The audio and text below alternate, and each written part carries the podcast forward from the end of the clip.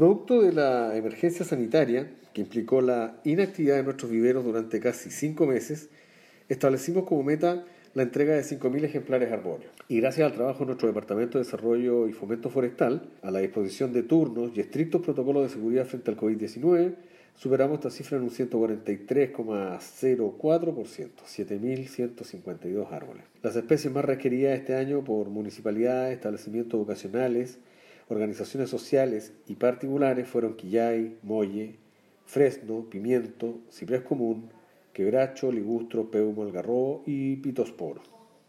A través de convenios de cooperación, principalmente nuestro programa de arborización entregó 3.956 plantas nativas, 2.777 exóticas y 419 nativas en categoría de conservación. El establecimiento del arbolado en medios urbanos y periurbanos es muy importante porque contribuye a la regulación de la temperatura del aire local como barrera contra el ruido y el polvo, provee belleza escénica y mejora la salud mental de las poblaciones que están en sus proximidades.